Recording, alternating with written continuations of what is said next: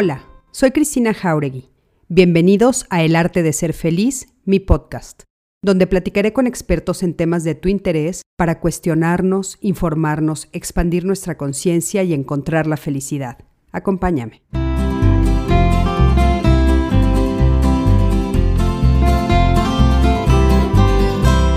Hola, ¿qué tal? Buenas noches, buenas noches. Me da muchísimo gusto saludarlos, darles la bienvenida, darles las buenas noches a esta plataforma Código Felicidad en este lunes. Eh, lunes, eh, ya estamos en, en diciembre, lunes 13 de diciembre. Realmente, eh, pues un año que pasó con muchos altibajos, que pasó corriendo, yo digo que rapidísimo.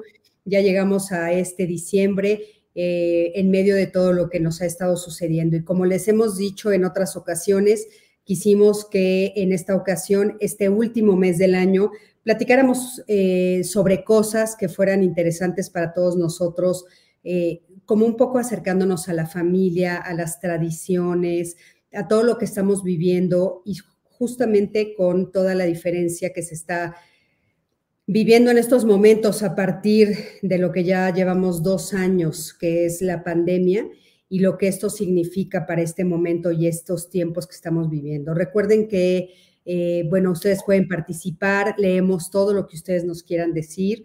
Eh, el Código Felicidad es una AC que, como les he comentado en otros momentos y para los que se estén conectando con nosotros por primera vez esta noche, somos una AC donde estamos convencidos y estamos convencidas de que realmente eh, la felicidad va de la mano de la salud mental. Estamos convencidos que en la medida en la que nosotros tengamos una buena salud mental, emocional, podamos trabajar en nuestro desarrollo humano y que todos los seres humanos lo podamos hacer y tengamos acceso a las herramientas, a los profesionales que nos dedicamos y que se dedican a todo este acompañamiento para que las personas logremos nuestra felicidad emocional, nuestra salud mental, nuestra salud emocional, nuestro desarrollo humano, eh, vamos a ser un mejor planeta. Yo estoy convencida que gracias a eso tendremos un mejor país, tenemos tendremos una mejor comunidad, una mejor familia y seremos mucho más felices. Estamos de veras convencidos que la felicidad va de la mano de la salud mental y necesitamos de tu ayuda. Necesitamos de tu ayuda en este momento, justamente cuando tantas personas nos están hablando,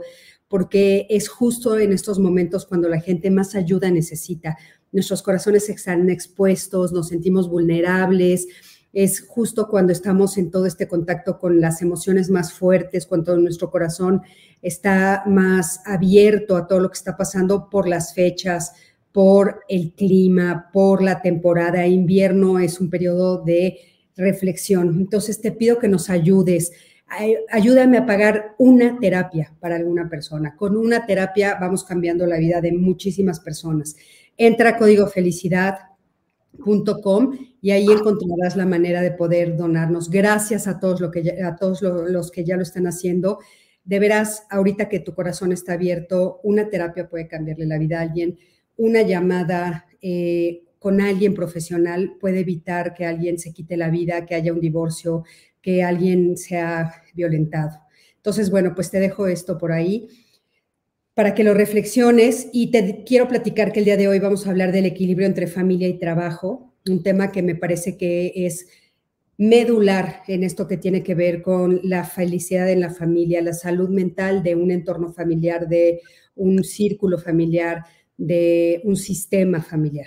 Y vamos a platicar qué es lo necesario para poder encontrar este equilibrio tan importante, sobre todo en estos tiempos en los cuales el mundo está cambiando, las formas de relación están cambiando, cambiando, la relación de pareja está cambiando, los roles de género están cambiando y creo que esto es algo que tenemos que revisar. Quédate con nosotros hasta el final porque seguramente vas a aprender muchísimo y nosotros vamos a aprender de ti.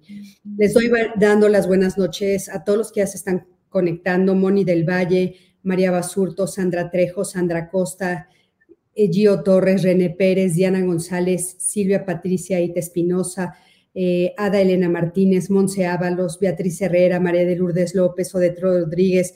Muchísimas gracias. Y esta noche estoy muy contenta porque está con nosotros Pablo Escalante. Pablo es un colega, un amigo, ya llevamos varios años de conocernos y de estar trabajando juntos en diferentes proyectos. Ustedes ya lo han escuchado en otros lives. Y eh, él me propuso este tema, me dijo, Cris, me gustaría hablar entre, del equilibrio entre familia y trabajo y eh, creo que es un tema que a todos nos pega a nivel personal y por supuesto a los que nos dedicamos a ayudar a las personas. Así es que Pablo, gracias, buenas noches, bienvenido, gracias por aceptar esta invitación, gracias por la propuesta de este tema y bueno, pues un poquito platícanos tú en qué área de la salud mental te encuentras y por qué decidiste que este tema podía ser interesante platicarlo el día de hoy.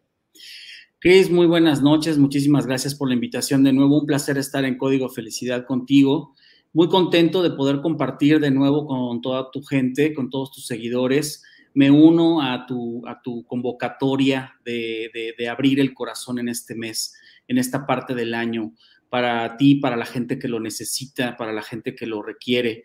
Eh, no sabemos cómo a veces la ayuda puede multiplicarse de una manera eh, excepcional, extraordinaria, y Código Felicidad lo hace muy bien. Eh, de nuevo te felicito por tu proyecto y muchísimas gracias por estar acá. Pues mira, yo creo que una de las cosas que más me gusta de lo que hago es el servir, ¿no? Creo que en, la parte de salud y bienestar en la que me encuentro, eh, lo que más me apasiona es el servir, el estar al servicio de los demás. He encontrado muchas religiones, metodologías, eh, con muchos maestros, con muchos filósofos, psicólogos, historiadores, que en el servir está la felicidad plena. Y, lo hago porque creo que es la forma en la que conseguimos paz y riqueza integral dentro de nuestras familias y dentro de nuestras empresas.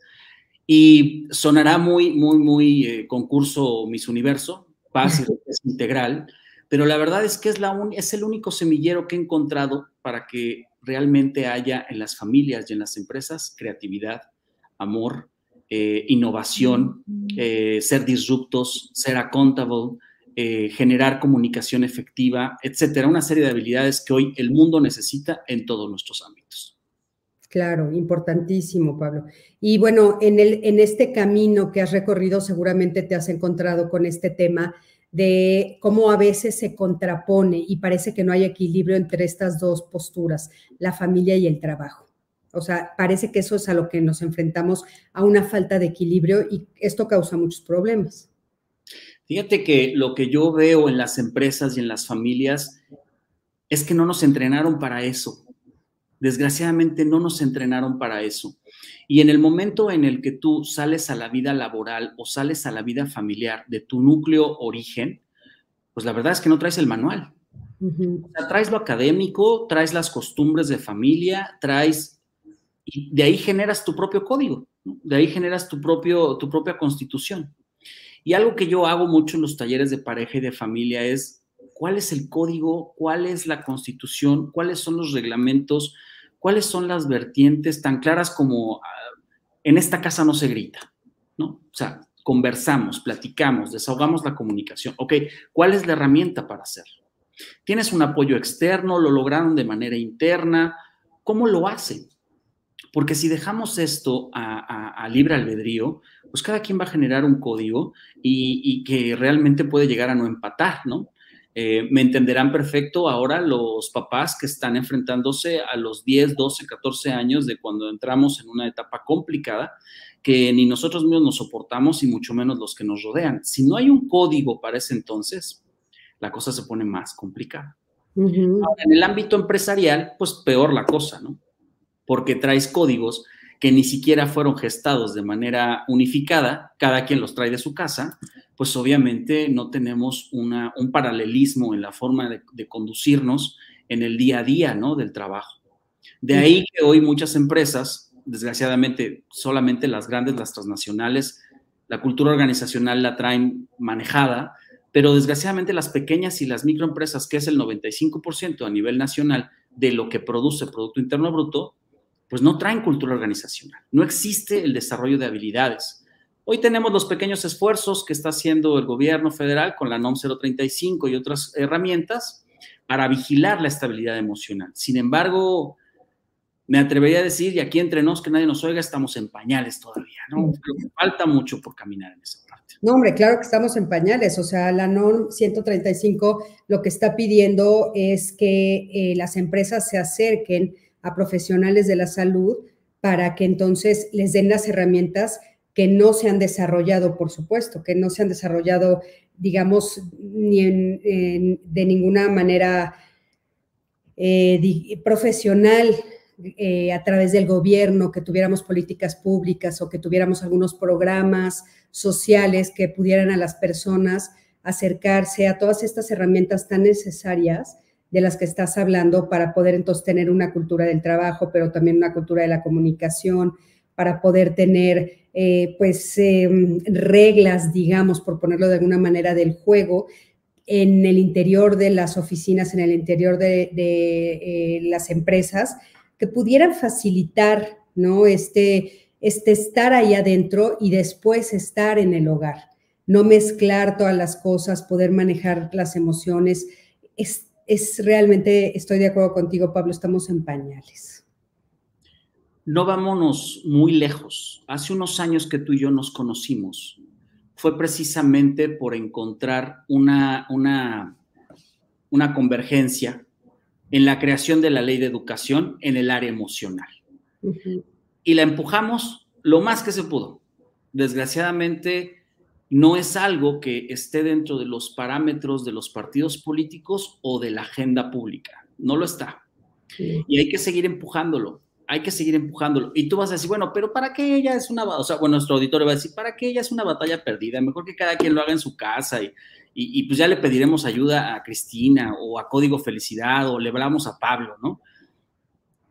Pero si, repitiendo lo que les dije al principio, si llegamos a las áreas de trabajo, a hacer una nueva familia, a tener un hijo con un código, con una constitución mal cimentada, no fundamentada en valores, pues entonces llegamos mal. ¿Y dónde se gesta esto? En las aulas, en los hogares. Desde ahí empezamos a tener deficiencia en la comunicación de cómo respetamos las jerarquías, de cómo aportamos valor, de cómo nos integramos con nuestros compañeros, amigos, cómo vemos a nuestras autoridades. Eh, hoy uno de los grandes problemas, y, y tú eres un experto en la materia de pedagogía, es no ver al maestro como una autoridad, no, como una autoridad académica, sino como una autoridad moral, para empezar, ¿no? Claro. no cuestionaban nuestros papás si el, si el maestro tenía la razón o no, algo hiciste y por eso te llamaron la atención. Hoy los papás van encima de los docentes, ¿no? No, por supuesto. Ahí está el tema, ahí está el tema. ¿Qué estamos haciendo con nuestras nuevas generaciones? ¿Cómo les estamos marcando el, el sí protégete, sí cuídate, sí aprende a decir no, sí pon límites, que nadie te toque, que nadie te haga, que nadie te violente? Ok, sí, pero tú tampoco puedes permitir que, que, que, tú hacérselo a los demás por tu libertad casi libertinaje. Y eso está en las aulas, ¿eh? Eso está en las aulas. Y hoy con esta área de oportunidad que nos dio el resguardo sanitario en casa, pues tengo muchos casos donde realmente se reforzó, se, se, se, se, hizo más gruesa, más, más fuerte la comunicación familiar, pero hay muchos casos en los que lejos de ayudar perjudicó terrible, ¿no? Pero terrible. Ahora, Pablo, ¿a qué le llamarías tú tener equilibrio entre familia y trabajo? O sea, ¿qué, elementos eh, tendríamos que observar o qué, elementos se observan dentro de una familia que podríamos llamarla en equilibrio o una persona que logre un equilibrio entre su familia y el trabajo? Fíjate que Tendríamos que revisar muchas cosas desde varias ciencias. Sin embargo, para ser breve, sociológicamente, económicamente e históricamente, cada vez las familias tienen menos posibilidades de ser cubiertas económicamente por un solo miembro. Eso sucedía en los 60, 70. Y cada vez es menos. Hoy hay estadísticas que dicen que para que una familia de cuatro personas tenga un nivel de vida como se tenía antes, o sea, hace tres décadas, cuatro décadas, cinco décadas, tendrían que trabajar 4.5 personas. Es decir, tenemos un déficit per se, ya, o sea, nuestro, nuestro, nuestra balanza no va a dar nunca. No, no. Ahora, ¿qué hacemos los que nos dedicamos a la salud y al bienestar? ¿Qué hacemos los que nos dedicamos al equilibrio? ¿Cuál es la propuesta? ¿Cuál es la intención de que esto se haga? Si hoy la economía, los tiempos, los trayectos, la, locura de las ciudades en las que vivimos nos permite 10 minutos a la semana, saquémosle el mayor potencial a esos 10 minutos. El equilibrio va, definámoslo como una regla básica entre dar y tomar. Dar y tomar. ¿Qué me toca a mí como papá dar? ¿Qué te toca a ti como hijo recibir? ¿Qué le toca a mi pareja dar y recibir? ¿Qué le toca a, una mujer como tú darle a tus papás y recibir de tus papás, aun cuando ya no estés con ellos? ¿Sí? ¿Qué, ¿Qué nos toca hacer? Yo creo que es bien importante que cada uno aprenda a saber qué es lo que damos y lo que no damos, cómo lo damos y darlo en manera proporcional de lo que estamos dispuestos a dar. Y me refiero en lo económico, en el tiempo, en lo emocional, en lo espiritual, en la calidad de vida, etcétera. Hace unos 15 días, eh, este, esta, esta Navidad seguramente no nos veremos de la familia paterna como siempre es. Tuvimos la oportunidad de reunirnos los primos un poco antes de que acabara noviembre, ¿no? Y con tristeza te puedo decir que donde nosotros jugábamos como chivas locas por toda la casa de los abuelos, hoy solamente me encontraba niños tirados en la sala y en el piso jugando con la tablet. Mm. Fue de alguna forma triste, pero también asumiendo la realidad de que hoy ese es su mundo. Entonces, a partir de ese mundo, con esos niños, con estos adolescentes que están tan faltos de no saben qué, pero que necesitan esa atención, necesitamos eficientizar los procesos de comunicarnos con ellos. Sí. ¿Por qué? Porque si no te comunicas tú como tutor, papá, mamá, maestro, lo hará la sociedad, lo harán los medios de comunicación, lo hará la publicidad y ahí se llenarán los conceptos. Sí, claro nosotros decidimos qué tipo de conceptos quieren que tenga nuestra siguiente generación. Sí, fíjate que esto que estás diciendo, quiero retomar un poquito antes, lo que dijiste antes de eh, a nivel económico, que me parece fundamental en este tema de equilibrio entre familia y trabajo, a nivel económico es cierto que estamos en un momento histórico completamente diferente. Yo recuerdo a mi papá diciéndome, Cristina, con el sueldo de un mes, yo podía comprar un auto Imagínate, con el sueldo de un mes, Pablo, es que ¿quién ahorita con el sueldo de un mes se puede comprar un auto, no? De una década. Sí, es, es, de veras era otro mundo, ¿no? Y imagínate, si podía comprarse con el sueldo de un mes un auto, como bien dices tú, era esta estructura familiar que conocíamos donde había un proveedor, una persona que se quedaba en casa cuidando a los niños, haciendo esta labor de ser eh, el cuidador del hogar, el encargado, la encargada de que estuvieran las cosas, eh, pues digamos, en orden dentro del hogar, pues por lo general era, era la mujer, ¿no? Lo sabemos, pero bueno, era factible, era algo que se podía lograr, que era una forma de vida y muchos de nosotros crecimos con esa forma de vida, o sea, la vivimos en carne propia, recordamos esas infancias donde recordamos llegando a, papá más tarde a esta casa donde ya lo estaban recibiendo con la cena lista, la comida lista. Era una dinámica diferente. Y en este momento estás diciendo algo que me parece de, de veras espeluznante. No es uno el que se necesita para que una familia viva así, no son dos, no son tres, son cuatro y medio, dijiste, ¿no? O sea, es terrorífico lo que estás diciendo. ¿Qué quiere decir eso? Que entonces en familias conformadas por dos adultos y dos menores, no alcanza, porque solamente son dos ingresos. Entonces, para que puedan vivir en una especie de equilibrio económico, donde tienen las cosas básicas, donde se tienen las cosas básicas, se necesitan a cuatro personas trabajando. Entonces, en este caso estamos viendo, son dos, los dos papás, las dos mamás, papá y mamá, como esté conformada la familia.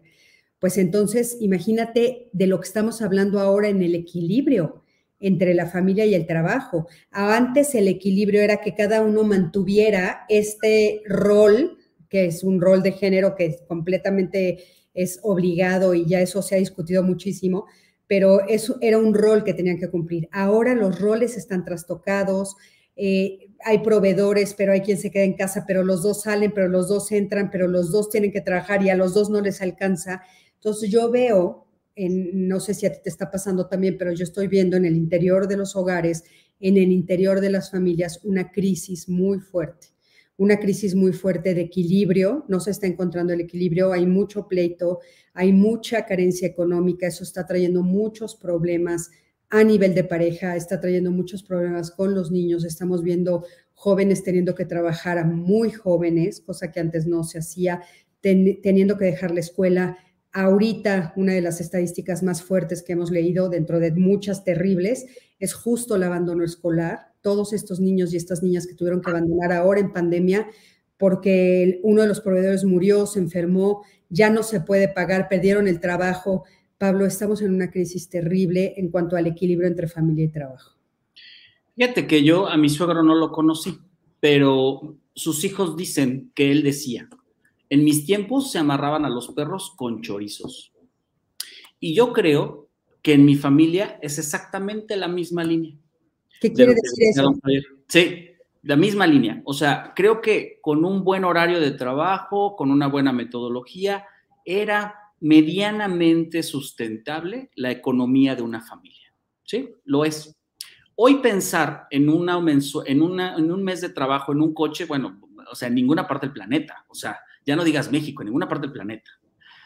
¿Por qué nuestros millennials ya no quieren tener casa? ¿Por qué ya no quieren tener coches? ¿Por qué ya no quieren tener propiedades? Lo único que quieren son experiencias. Y no sé si lo comentaba contigo en la anterior o fue en otra entrevista, pero ¿ya viste cómo se llama la última versión del Monopoly? Millennials. Dice, como ya no vas a poder comprarte casa y no te vas a poder comprar coche, mejor vive muchas experiencias. Y el reto no es hacerte de propiedades, sino de vivir muchas experiencias. Viajes, café, Starbucks, paseos, porque no vas a poder hacerlo.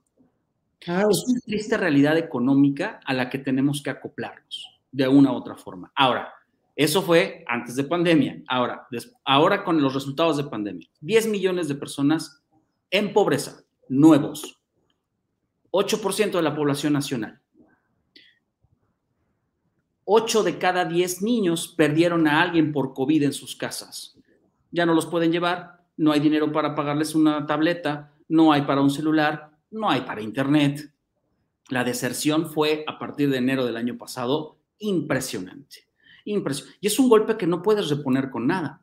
Ahora, pudiéramos estar, eh, el auditorio podría decir, ¿y qué estamos hablando de economía o qué estamos hablando? Porque es la consecuencia directa de que papá llegue de mal humor, de que papá llegue a sentarse en la televisión a tomarse un six de cervezas, en que mamá esté como loca perdida sin saber por dónde empezar, porque tiene que trabajar, atender chamacos, cuidarlos. En el mejor, en el peor, en el mejor de los casos está la tía o está la abuelita en casa, ¿sí? Entonces, ¿dónde se gesta la felicidad? ¿Dónde está el equilibrio? ¿Dónde pudiéramos pedirle a un estudiante que fuera bueno? ¿Dónde desarrolla esas habilidades? No hay espacio, no hay riqueza integral. Y déjame definir riqueza integral. No solamente es dinero, es el espacio adecuado para poder generar eh, emociones sanas, comunicación efectiva, que sepa que me escuchas y que yo te escucho, otra vez dar y tomar ese equilibrio que necesitamos. Ahora, eso es lo que sucede en el equilibrio dentro de la casa. Si lo llevamos al trabajo, que eso es algo de lo que más me gusta y de lo que más acompaño muchos dueños de empresa, es, ah, bueno, entonces le tengo que pegar pues 1.5 o 2.5 para poder proveer a mi familia como quiero. Ok, perfecto. Pero entonces inmediatamente se va a ver espejeado en tu familia. Porque el tiempo que le vas a dedicar más al trabajo va a disminuir en el otro. Exacto. No hay manera de que no. Lo que mm, hoy me piden los empresarios, hoy me piden los jefes de familia o las jefas de familia es, no tengo tiempo, no puedo bajar mi ritmo de trabajo, no voy a renunciar, o sea, no, puedo, pero ¿cómo le hago? Ah, ok, fabriquemos herramientas. Entonces es ahí donde entra Código Felicidad, donde entra Cristina, donde entra Pablo y donde entran todos tus invitados y todos los que estamos al servicio de la gente para decir, bueno, a partir de lo que se tiene, así sea muy poquito, podemos hacer un multiplicarlo, ¿no? Eh, hablando de finanzas, todos los financieros dicen, bueno, ¿quieres hacer un retiro decoroso para, para el futuro? Guarda el 10%. Guarda el 10% cancelando tu, suscripción a Disney, guarda el 10% cancelando tu café de Starbucks, cómprate uno desde la casa. Busquemos la forma en la que esa economía nos pueda, nos pueda eh, retribuir un poquito de paz. Y el último ejemplo que te quiero aterrizar es, ¿sabe cuánta gente tu auditorio en este momento ya no va a recibir una pensión del gobierno? Mucha gente cree que como nuestros papás la vamos a recibir y eso no es cierto, ¿eh?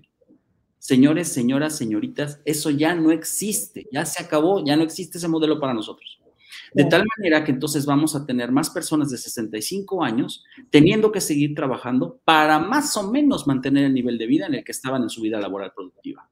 Sí, es que sabes que esa es otra, ya sé que parece una locura, como dijiste hace ratito, hablar de economía, Pablo, pero yo creo que en este tema del equilibrio entre familia y trabajo es, es el, eh, una de las partes medulares. Y te voy a decir algo, escuché a los europeos, a un grupo de europeos diciendo, que están eh, ahora sí que pujando o, tratando de cambiar la forma en la que nosotros estamos viviendo económicamente hablando a nivel mundial. ¿Qué quiere decir esto? Nosotros siempre estamos pensando a la alta, a la alta, a la alta, tener más, tener más, tener más, tener más. Y entonces no hay manera de que eso tenga un tope, un límite. Siempre vamos a querer más, a necesitar más eh, cada vez va a valer más, cada año vale más lo que compramos, el súper te cuesta más caro. Justo ahorita yo me quiero, nada más de imaginarme en, enero cómo va a subir el súper, me quiero morir porque ya pago un dineral, ¿no? Dices, no puede ser lo que estoy pagando. Y entonces estas personas, estos economistas europeos están proponiendo ya mantenerse en una línea donde el bienestar sea mantenerse y no tener más y más y más. Llegar a un punto en el que sea suficiente para todos y que entonces las personas alcance, todo el, mundo trate de alcanzar ese punto, pero no más arriba, no más, no siempre más. A mí me pareció tan lógico, no sé si lo estoy explicando bien, así fue como lo entendí, yo no soy economista, pero me pareció tan lógico porque ¿cuántas veces le, le han quitado ceros al peso? Cuántas veces le han quitado ceros a otras monedas que hemos visto, que sabemos en América Latina, porque no vamos a parar nunca si seguimos con este ritmo y con esta forma de intercambiar y de vivir económicamente hablando. Y entonces lo mismo sucede con la familia. Si eso no se frena, entonces yo cada vez tengo que invertir más tiempo en el trabajo. Yo cada vez tengo que estar más horas dedicada a tratar de producir porque si yo me quedo donde estoy, Pablo, o sea, la inversión, ¿cómo se llama? La inflación me va a ganar. Si yo me quedo donde estoy, en dos o tres años, no me va a alcanzar para nada. Es terrible lo que está sucediendo y yo creo que es un, un problema que es multifacético. Por eso, para poder encontrar el equilibrio entre familia y trabajo, también tenemos que hablar los gobiernos tienen que cambiar, la economía tiene que cambiar, la forma como nosotros vemos el mundo tiene que cambiar. No sé si estás de acuerdo conmigo. Que yo, en lugar de usar la palabra cambio, Cristina, usaría la palabra adaptación. O sea, no hay manera de que lo podamos lograr. O sea, hace en los años 60, si no recuerdo mal, el presidente Nixon firmó un acuerdo en Estados Unidos donde el oro dejaba de ser respectivamente proporcional al flujo de efectivo en monedas y billetes que había en Estados Unidos. Se acabó. Se autoriza a imprimir la cantidad de dinero que se necesite. Entonces, ya no tenemos economías reales. No, no hay. después de Estados Unidos lo hizo todo el planeta, ¿no? Todo el planeta. Entonces, hoy vemos monedas que están completamente infladas. Eso es la inflación. ¿Cuánto estamos usando más de dinero que no está respaldando en una moneda, en un, valor intrínseco como es el oro? Y desde ahí vino para abajo la situación. Eso fue lo que les pasó a los baby boomers. Los baby boomers teniendo eh, todo el tema de propiedades o coches, pues tenían plusvalía. Pero no sé a ti, pero a mí me pasó, o sea, el primer coche de, agencia que yo me compré, pues saliendo de la agencia ya tenía un 30% abajo de su valor. Claro para nosotros un auto ya no tiene valor, es, una necesidad de traslado, nada más. ¿no? Nada más. ante esa situación que ha venido demeritándose en los últimos 50 años, también hemos evolucionado en muchas cosas. Hoy por eso está en boga lo de la criptomoneda, por eso está en boga tantos modelos de inversión. ¿Por qué? Porque sabemos que si no lo hacemos de esa manera, nos va a acabar. Cambio, yo diría, más adaptación. Necesitamos encontrar un modelo de adaptación y fue lo que nos invitó la pandemia. Este concepto que hablabas es economía solidaria, que es lo que están proponiendo los europeos. Sin embargo, hay muchas corrientes en contra. ¿Por qué? Porque estamos, estamos permeados de un baby boomer que lo único que hacía era chambear, chambear, chambear, chambear, chambear, hasta que te mueras, ¿no? O sea, por ejemplo, si tú le preguntas a mi papá, ¿cuándo te vas a retirar? Nunca, pues yo no soy flojo, ¿no? Oh, claro. O retirarme algún día. Yo sí espero retirarme algún día, por lo menos con una tranquilidad económica y, no dejando de trabajar, pero ya no trabajando para perseguir la chuleta necesaria, sino para poder eh, disfrutar, porque no venimos nada más a trabajar. Entonces, si nosotros logramos adaptarnos, ¿cómo? Conociendo sobre monedas electrónicas, conociendo nuevos empleos, eh, teniendo nuevas habilidades, desarrollando habilidades que necesitamos tener para tener ese equilibrio entre la familia y el trabajo. Y todo empieza ahí, ¿eh? O sea, por supuesto, nuestra primera sería la casa, la segunda la escuela y la tercera es cómo gestamos estas habilidades blandas dentro de la familia y dentro de la empresa, para que de alguna manera podamos tener tierra, tierra fértil, tierra fértil que nos ayude a decir, ¿sabes qué? Mañana, bueno, los japoneses están proponiendo que las habilidades del futuro son hablar en público, liderar un equipo, este, negociar, eh, habilidades, leer libros, tener idiomas, levantar una e-commerce en Internet, eh, habilidades muy básicas que hoy si las tuviéramos nos estaríamos hablando de otra cosa, ¿no? Claro. El metaverso que viene. ¿Qué está exigiendo el metaverso? Ya no va a necesitar abogados, ni contadores, ni médicos, ni psicólogos. Lo que necesita el metaverso, el mundo que nos está esperando, ¿no? Que ya se está comprando las nuevas granjas. Ya Nike hizo las primeras inversiones de muchísimo dinero para sus primeras granjas en el metaverso de compra. Es ¿Qué es el metaverso? El metaverso es la nueva propuesta de Zuckerberg eh, de Facebook. Cómo ah. vamos a vivir en los metaversos, ¿no? Ah, el metauniverso, digamos. Exactamente, dentro de Internet, ¿no? Sí, sí, Todo sí. Todo lo que hemos visto en realidad virtual en películas se va a hacer realidad, ¿no? O sea, vas a tener una junta con un holograma aquí al lado, donde vas a estar hablando con las personas. Lo vimos en Marvel, lo vimos en Star Wars, lo hemos visto y hoy estamos a unos pasos de que suceda. Ahora, esa experiencia también la vas a tener como comprador en una tienda. Entonces, lo van a hacer todas las tiendas departamentales, lo van a hacer todas las tiendas de supermercado y así va a seguir sucediendo. Entonces, ¿qué necesitas? Un diseñador para eso, un ingeniero en sistemas para eso. Esas son las carreras que vienen de moda, ¿no? Las que van a tener toda la, aliado a los videojuegos, aliado a las experiencias, etcétera, ¿no? ¿Cuántas empresas salieron hoy en pandemia a ofrecerte viajes a Japón, China, Francia sin moverte de tu casa, con toda la experiencia en realidad virtual? Entonces, estamos entrando en un mundo virtual. Ahora, ¿eso nos desapega más de las emociones? Es una gran pregunta, ¿no? Que se hacen los filósofos y dicen, no lo sé, no lo sé si lo que estamos haciendo es evolucionar o echar para atrás en el camino. Y creo que los que nos dedicamos a esto tenemos una gran misión de preservar los principios de valores, lo que es intrínseco al ser humano podrá ser una experiencia increíble, muy bonita, muy virtual, muy eh, generosa y divertida, pero necesitamos que eso tenga un fundamento en, la humanidad, en, la familia, en, el trabajo. ¿Por qué? Porque por principios nos movemos. Hoy las empresas saben que no es su marca lo que los lleva a otros lugares. Hoy las empresas saben que su talento, su recurso humano, bien trabajado, bien fundamentado, bien alineado, es lo que les da la trascendencia. Pero sin duda, y el recurso humano somos los seres humanos, Pablo, somos nosotros.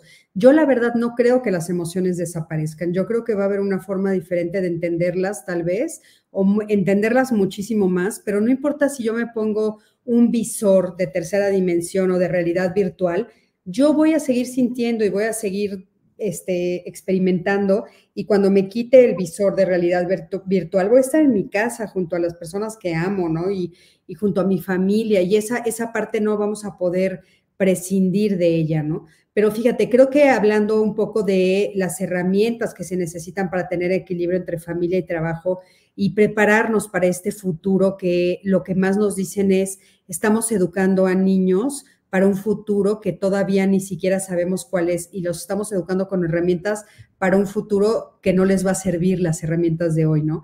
Pero, por ejemplo, ahorita dijiste una herramienta que creo que sí nos va a servir. Sabernos no, no respaldados por nuestros gobiernos, en el sentido de este que decías, no nos van a dar pensiones, ya no estamos en ese momento, cosa que eh, yo ahora a la distancia, la verdad es que si hoy me hicieran la pregunta de Cristina, eh, si yo pudiera volver a, decidir cómo trabajar, híjole, Pablo, yo, yo decidiría de alguna u otra manera tratar de tener una pensión, ¿no? O sea, si dices, es que Ahora la distancia, cuando ya soy más grande y veo a las personas que sí van a tener pensiones por muchos años, digo, híjole, qué tranquilidad, ¿no? Pero ya no es la realidad, como dices tú. Entonces, ¿cuál sería el elemento que necesitaríamos para cubrir esa parte? Pues sí hay herramientas ahora. O sea, yo, yo les puedo compartir que eh, fue tal mi preocupación que hace más de cinco años yo empecé a guardar dinero para mi retiro. O sea, me di cuenta que no iba a haber nadie que me diera una pensión y me di cuenta que no quería yo ser parte de esta estadística que mantienen los hijos a la mamá. Dije, yo no puedo vivir así, no lo voy a poder hacer nunca. Entonces puse, hice cartas en el asunto. Entonces, por ejemplo, se me ocurre ah, el ahorro de una u otra manera, ¿no, Pablo? ¿Y, ¿Y, por qué estamos hablando de economía? Otra vez, ¿eh? O sea, porque una de las cosas más importantes es que si no hay esa estabilidad y ese equilibrio dentro de la, dentro de la familia y dentro de la empresa, o sea, el dinero empieza a llevarse tu emoción, empieza a llevarse tu tranquilidad, empieza a llevarse tu paz, tu riqueza integral. Entonces, pues no hay camino para el amor, no hay camino para, la, para, para, para generar un núcleo sano, un, un núcleo lleno de espiritualidad, de valores, ¿Por qué? Pues porque estamos preocupados porque hay algo en el plato que comer tres veces al día. Entonces, eh, es bien importante y qué bueno que compartes y, te abres en esta parte eh, de, esta inversión. Te felicito, porque sí, efectivamente, hoy estamos ante una situación que si no volteamos a ver quién le está pagando el sueldo al Pablo, a la Cristina de 65 años, se va a morir, ¿eh? Sí. Si no hay alguien que le esté dando ese sueldo y el único que le va a dar es Cristina y Pablo, no hay más. Si no le empezamos a pagar ese sueldo a esa persona, o sea, ¿a poco te ves trabajando en la misma forma en la que lo haces, que sé que es muchísimo, dentro de 20, 30 años? La verdad es que no. O lo harías por amor, por pasión, y por, pero ya no quieres estar como, es que si no llego, es que si no la mensualidad, es que si no, no, no sé, ya no tenemos la misma capacidad, ya no vamos a tener los mismos reflejos, ya no vamos a tener las mismas eh, eh, ideas, ¿no? Ni las ganas de querer seguir creando. Ya nos toca otra etapa, pero nadie se va a preocupar de nosotros en esa este, situación. Tenemos que hacerlo desde ahorita, con una situación clara para nosotros. Y la verdad es que hay muchas herramientas, ¿eh? Yo el próximo año arranco programa de eso, de finanzas, porque yo me embarqué en esto hace dos años, de empezar a pagarle al Pablo de los 65 y decirle, ¿sabes qué? Pues aunque sea mil pesos al mes, pero ahí te van, compadre, porque si no, no sé cómo le vas a hacer para comprarte tus pañales, ¿no? O sea, no, no, no sé cómo le vamos a hacer. Y he encontrado muchas herramientas, o sea, hay que rascarle, hay que leer, hay que buscar. ¿Por qué? Porque no pretendo que mis hijos carguen conmigo o que yo tenga o que ellos, eh, porque no sé cómo les venga a ellos. Claro. Entonces, no solamente voy a romper la armonía y el equilibrio de mi familia con mi pareja, sino también la de mis hijos, porque hay que encargarse del viejo, ¿no? Entonces, no, pues no, o sea, no, no, no, no. Creo que es una lección que también mi papá me dio, es, yo de los recuerdos más vívidos que tengo de niño es mi papá rompiendo la alcancía y acomodando en un banco que a la fecha tenemos en la casa, en la casa de mi papá, acomodando monedas de 10. Y es algo que atesoro. ¿Por qué? Porque en cada etapa de mi vida me ha enseñado cuál era el valor de guardar esas monedas. Las recordarás, las, las rondanas de 10 pesos, ¿no? Era divertidísimo acomodarlas en la posición, ¿no?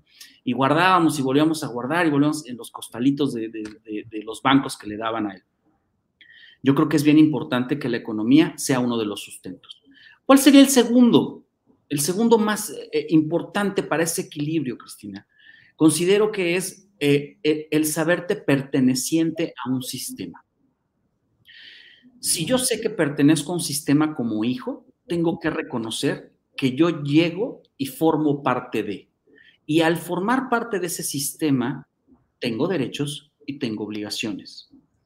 hoy estamos criando a nuestros chamacos con puros derechos. Cosa que es, diría mi abuelita, tiro por la culata, porque el único que paga la cuenta de que ese chamaco, esa chamaca no tenga esos límites, pues son los papás. Claro, sin duda. entonces, mira, qué bueno para nosotros porque vamos a tener más chamba con los chamacos. Pero qué mal para las familias, porque no estamos fomentando el valor, ¿no? El valor de decir, a ver, a ver, a ver, tú perteneces a este círculo, pero tú y yo, enanito, no somos iguales. No lo somos. Y no lo vamos a hacer nunca, aunque me cambies los pañales a los 80.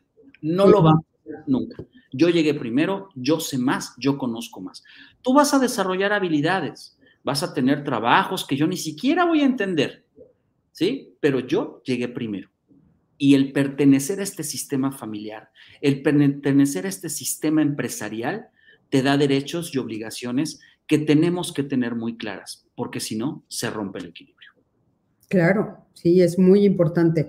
Y yo creo que también eh, en, el, en, en, en cuanto al hogar, esto que estás diciendo me parece fundamental.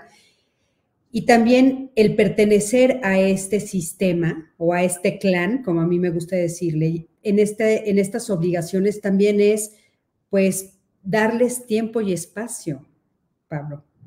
una de las cosas que también reclaman mucho en terapia y que también las personas se quejan mucho es, no veo a mi papá, no veo a mi mamá, eh, no llegan a las reuniones, solo están metidos todo el tiempo en el trabajo o ahora en el celular. Llegan conmigo, están en las reuniones, pero no están conmigo, no están lo mismo los papás de los hijos, ¿no? Entonces, me encanta esto que dices porque saber que formo parte de una familia y que también hay reglas de convivencia y que para que yo pueda realmente contar con ese clan y que ese clan cuente conmigo, pues hay acciones a realizar, como estar presentes, ¿no? Hace, hace algunos años estuvo en Netflix una, un documental que se llama Happy y es de un director y productor que se asociaron para buscar alrededor del mundo 12 personas que definieran la felicidad. Ya no está en Netflix, pero lo pueden encontrar en YouTube. Está muy bueno, la calidad no es muy buena, pero se entiende perfectamente bien. Es impresionante y recomiendo que los descubrimientos que hay ahí los tomemos todos. Porque no se las voy a spoilear, pero la felicidad está en la familia, está en la convivencia entre seres humanos, está entre el bailar, conversar, comer, sentarnos a desayunar, a comer, cenar, en el tiempo que tenemos. ¿Cuánto tiempo estamos haciendo? Yo lanzo un reto aquí en Código Felicidad con Cristina Jauregui. ¿Cuántos el día de mañana se van a sentar a comer o cenar o desayunar con su familia sin el celular en la mano? Háganse el primer reto. Desconectémonos un poco para conectarnos más. Desconectémonos de lo virtual para conectarnos con lo que es, ¿no?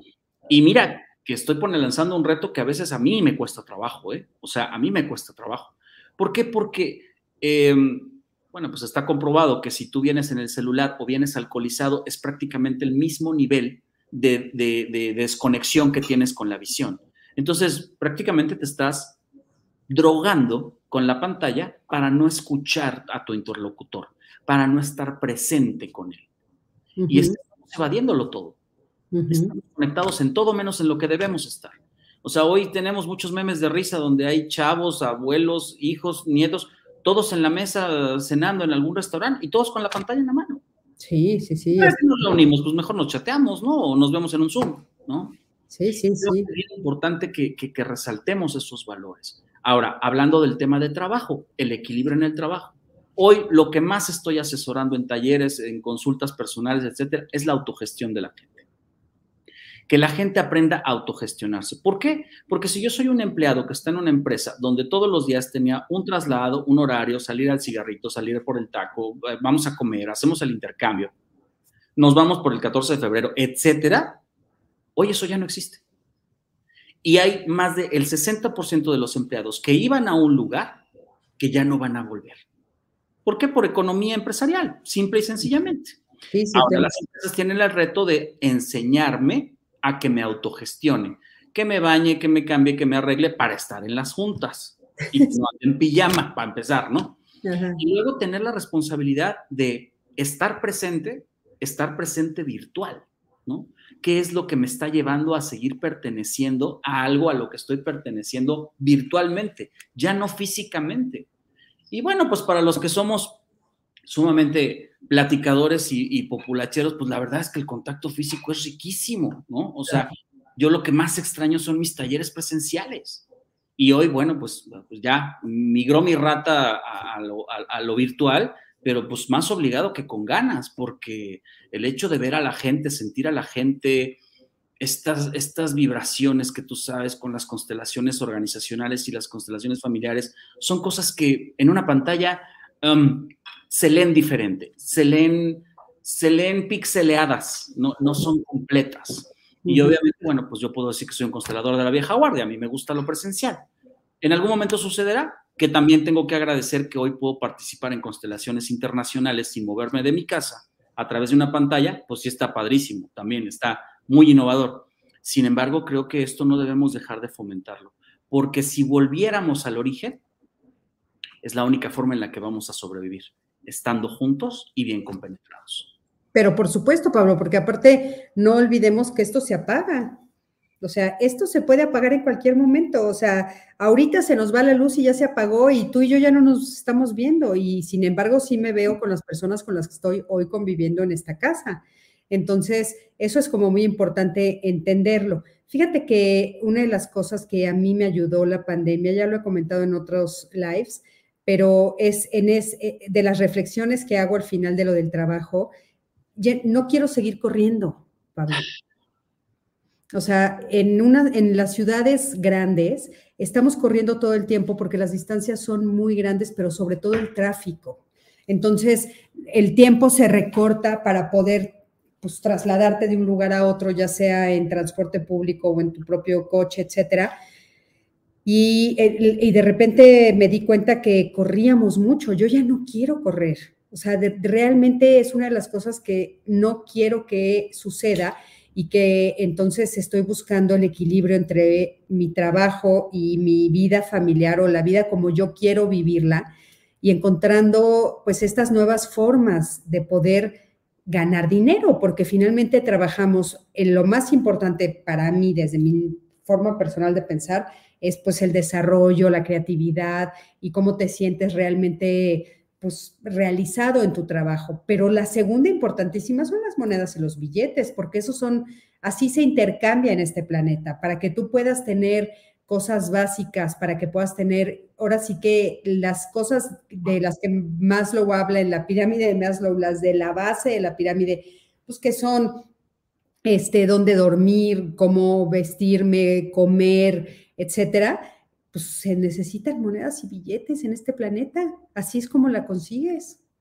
El día de mañana, 14 y 15 de diciembre, de 7 a 9 de la noche, voy a dar un taller que se llama virtual, virtual.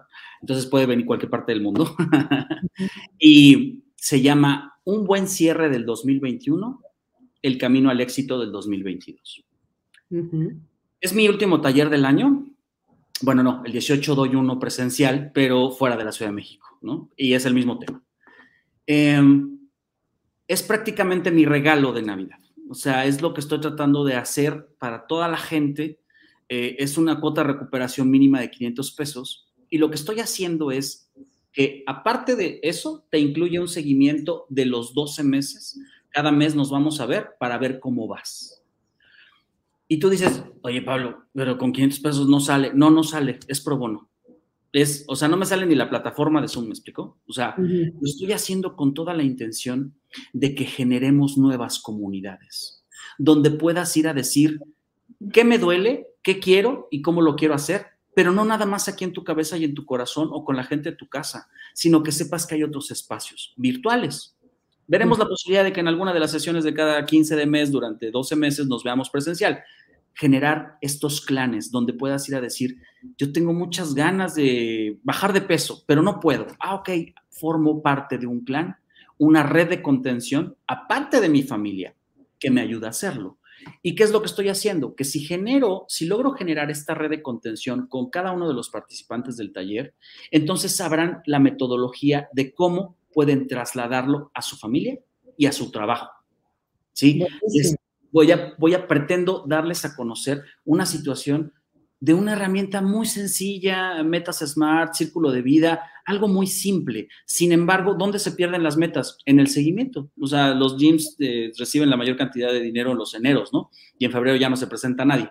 ¿Por qué? Porque pierdo la motivación. Pretendo mantener eso. Hoy más que nunca necesitamos darnos cuenta, y les voy a espolear el inicio del taller de mañana, que mucha gente dice, es que yo no hice nada el 2022, o sea, me tracé tres metas y no hice ni una. Ok, perfecto. Vamos a hacer, entonces, entonces, ¿qué hiciste 365 días por 24 horas?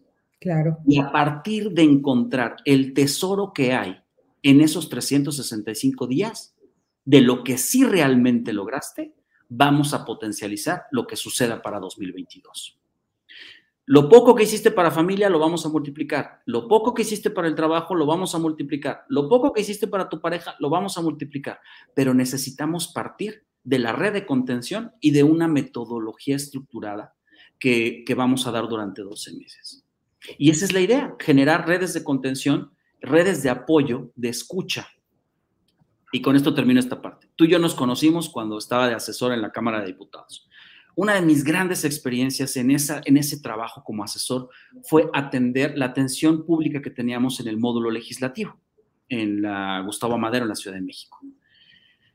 A mí me sorprendía muchísimo que la gente llegaba con unos dramones de vida impresionantes, porque ahí escuchas de todo, o sea, que si el papá le pega, que si no da dinero, que si el gas, que si se nos cayó el árbol, la banqueta, de todo escuchas.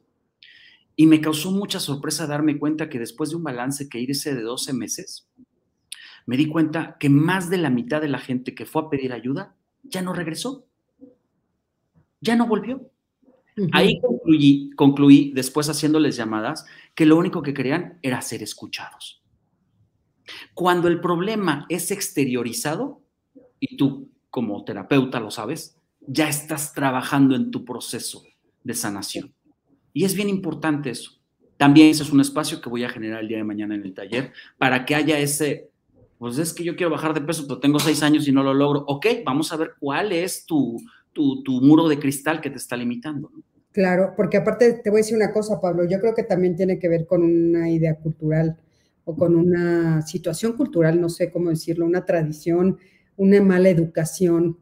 O sea, esto, esto que tú nos refieres de la Cámara de Diputados y de todas estas personas que iban a quejarse, en otro país no hubiera sucedido así. Sí le dan seguimiento y le dan seguimiento a tal grado que logran que les pongan la banqueta nueva y la luz donde hace falta porque consideran que tienen derecho y que sus impuestos deben de ser utilizados en las cosas que se supone que tienen que ser utilizados. Escucharte me da mucha tristeza porque es parte de lo que vemos aquí en lo cotidiano, donde ya nos dimos por vencidos, ¿no? En México. Y entonces yo me quejo con mi diputado, yo me quejo en la Cámara de Senadores y pues sé que nadie me va a escuchar más.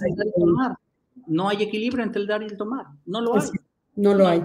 Entonces es, es, tristísimo y me parece buenísimo empezar a generar estas, estos estados de conciencia donde tenemos que darnos cuenta que sí tenemos derecho, que sí podemos exigir, que podemos trabajar de una manera diferente, que el trabajo puede, puede ser algo que sea satisfactorio, pero que también me dé lo que necesito para vivir, pero que también me dé tiempo para estar con mi familia, que son las cosas importantes. Y la familia puede ser tanto la familia de origen como la familia extendida o la familia elegida en vida.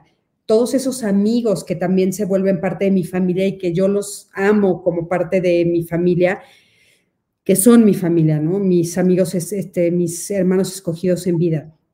Y creo que también es muy importante pues encontrar estos, esta forma de trabajo diferente donde, donde yo me dé cuenta que trabajo para poder vivir mejor. El trabajo lo que me tiene que ayudar es a estar más tiempo con mi familia, a tener mejor calidad de vida, no, no al revés. ¿eh? ¿Cuántas personas en esta ciudad, en este planeta, en este México, el trabajo que tienen está alineado con sus propósitos personales de vida. La gente no se pregunta eso. Y se llama carrera, carrera empresarial. Saber perfectamente que el trabajo en el que estoy está alineado con mi objetivo de vida. No es lo que me tocó, lo que alcancé, lo que emprendí, a ver cómo me va y después vemos cómo me ocupo de mi Pablo a los 65. No, necesitamos saber que lo que estás haciendo, así seas em, eh, desde político, empresario, eh, intendencia o, mesero, necesitas saber que eso es parte de tu carrera. ¿Por qué? Porque estás aprendiendo. ¿Por qué? Porque estás adquiriendo habilidades. ¿Por qué? Porque estás como cajero en un banco. Perfecto, algún día vas a querer ser gerente. Y no se trata de querer ser más, eh, atendiendo un poco de lo de la economía solidaria de Europa, ¿no? Sino simplemente tener mejores habilidades, desarrollarlas, porque algún día también te va a tocar enseñarle a alguien, ¿no? Entonces, este semillero que pusieron en mí también me toca en algún momento darlo, ¿no? O, poner semillas en alguien más. Y de esa manera es en la que las empresas crecen. ¿Cuál es la trascendencia o cuál es la, transición que tiene una empresa, una empresa familiar para una empresa que se vuelve institucional? Fundamentándose en el talento, en saber cómo el talento se va a gestionar de una manera adecuada para hacer esa, esa, esa metamorfosis ¿no? y poder ir a un siguiente nivel. Y es bien importante que lo empecemos a ver, tanto en la familia como en la pareja, como en el trabajo o el emprendimiento que tengas, ¿no? No, bueno, por supuesto, me parece importantísimo, importantísimo eh, verlo de esa manera, Pablo. Y otro elemento que a mí también me gustaría no olvidar y poner sobre la mesa es la comunicación. O sea, creo que para poder tener un equilibrio entre la familia y el trabajo, tenemos que poder tener una buena comunicación familiar, empezando por la pareja, si es que tenemos pareja, y después que se permea a todas las personas que integran esa familia. O sea, la, buena comunicación para poder entender las necesidades de los otros, mis necesidades propias, los deseos, los anhelos, cómo queremos vivir en familia y entre todos poder encontrar este equilibrio, creo que también es fundamental. No me gustaría dejarlo afuera. En Código Felicidad, si tú me lo permites, voy a presentar una queja mundial hablando de comunicación. No estoy de acuerdo con que hoy tengamos que pedir permiso para llamar por texto antes de hacer una llamada. Me parece agresivísimo, porque así están los nuevos protocolos, Cristina.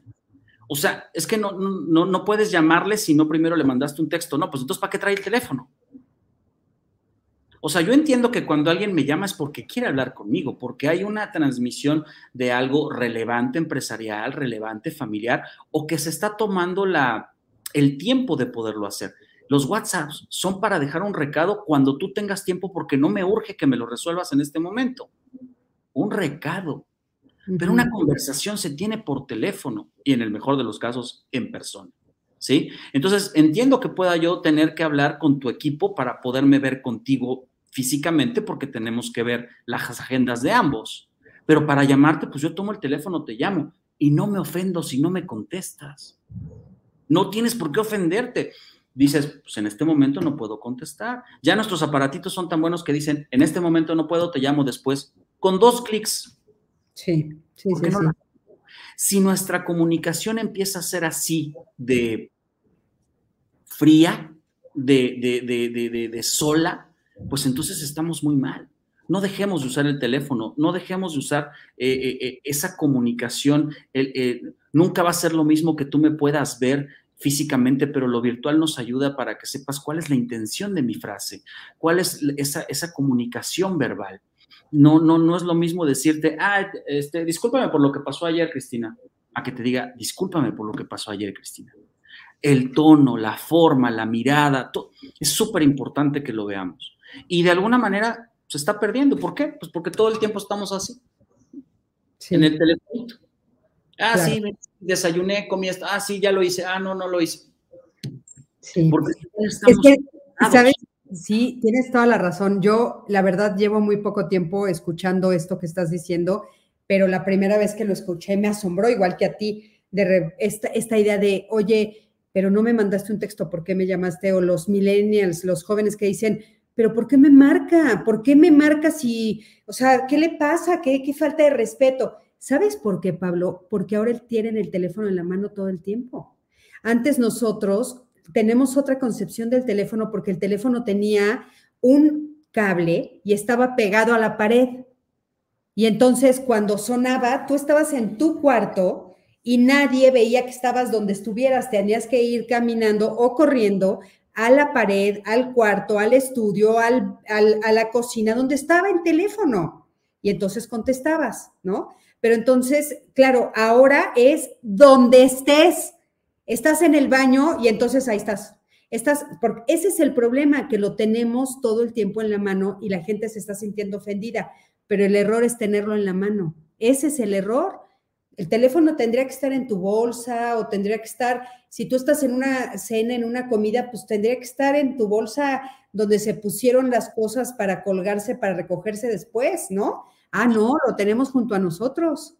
Es nuestro peor grillete. Sí, nuestro, peor grillete. Nos cuesta carísimo y aparte pagamos mensualmente por el servicio. Sí, sí, sí, es increíble. Esa es la forma en la que nos integramos, ¿no? O sea, eh, y retomando tu tema, la comunicación. Perfectamente claro que para, para, para que haya equilibrio entre la familia y el trabajo, la comunicación es esencial. Una de las cosas que a mí me sorprende mucho, Cristina, es que a veces tengo consulta privada o, terapia individual donde la gente me dice, es que lo dices tan fácil como lo puedo decir, Pablo, pero a mí no me salen las palabras. Y me doy cuenta lo nulo que es el, el desarrollar la habilidad de decir, esto no me gusta pareja, esto no me gusta hermano, esto no me gusta hijo. Me gustaría que lo hicieras de otra manera o me ofende si lo haces de esa manera ya no estamos acostumbrados a tener esas conversaciones incómodas. No, ya no. Y necesitamos tenerlas porque es respectivamente proporcional para que no se truene la relación que quieras. Sí. Yo les digo a mis pacientes, más conversaciones incómodas, menos problemas. Sí. Menos problemas legales, menos problemas de dinero, menos problemas en la cama, menos problemas en todos lados. Di lo que quieres. No no digas lo que quieres con el juicio de quiero que se me cumpla. Eso ya es un ego, eso ya es otro boleto. Tú di lo que quieres. Oye, es que este, me molesta que siempre esté tu toalla tirada. Podrías ver la posibilidad de que estuviera. Si sucede, bien. Si no sucede, bueno, pues ya decidirás si lo haces tú, eres muy accountable y lo haces tú, o contratas a alguien que te lo haga, o, o te haces de la vista gorda. ¿sí? Pero no, tenemos que aprender a decir lo que no nos gusta de una manera respetuosa, adecuada, sin violencia. Y, por más que me esté mordiendo un labio para mandarte a freír espárragos, pues tengo que aprender a decírtelo, ¿no? Y base de la comunicación, comunicación efectiva. Claro. Debiéndonos a los ojos, diciendo lo que quiero y cómo lo quiero. Oye, Pablo, ya se nos fue la hora. Yo te voy a comprometer a el próximo año hagamos uno sobre comunicación, que me parece también muy, muy importante. Te voy a leer algunos de estos, de los mensajes que pusieron.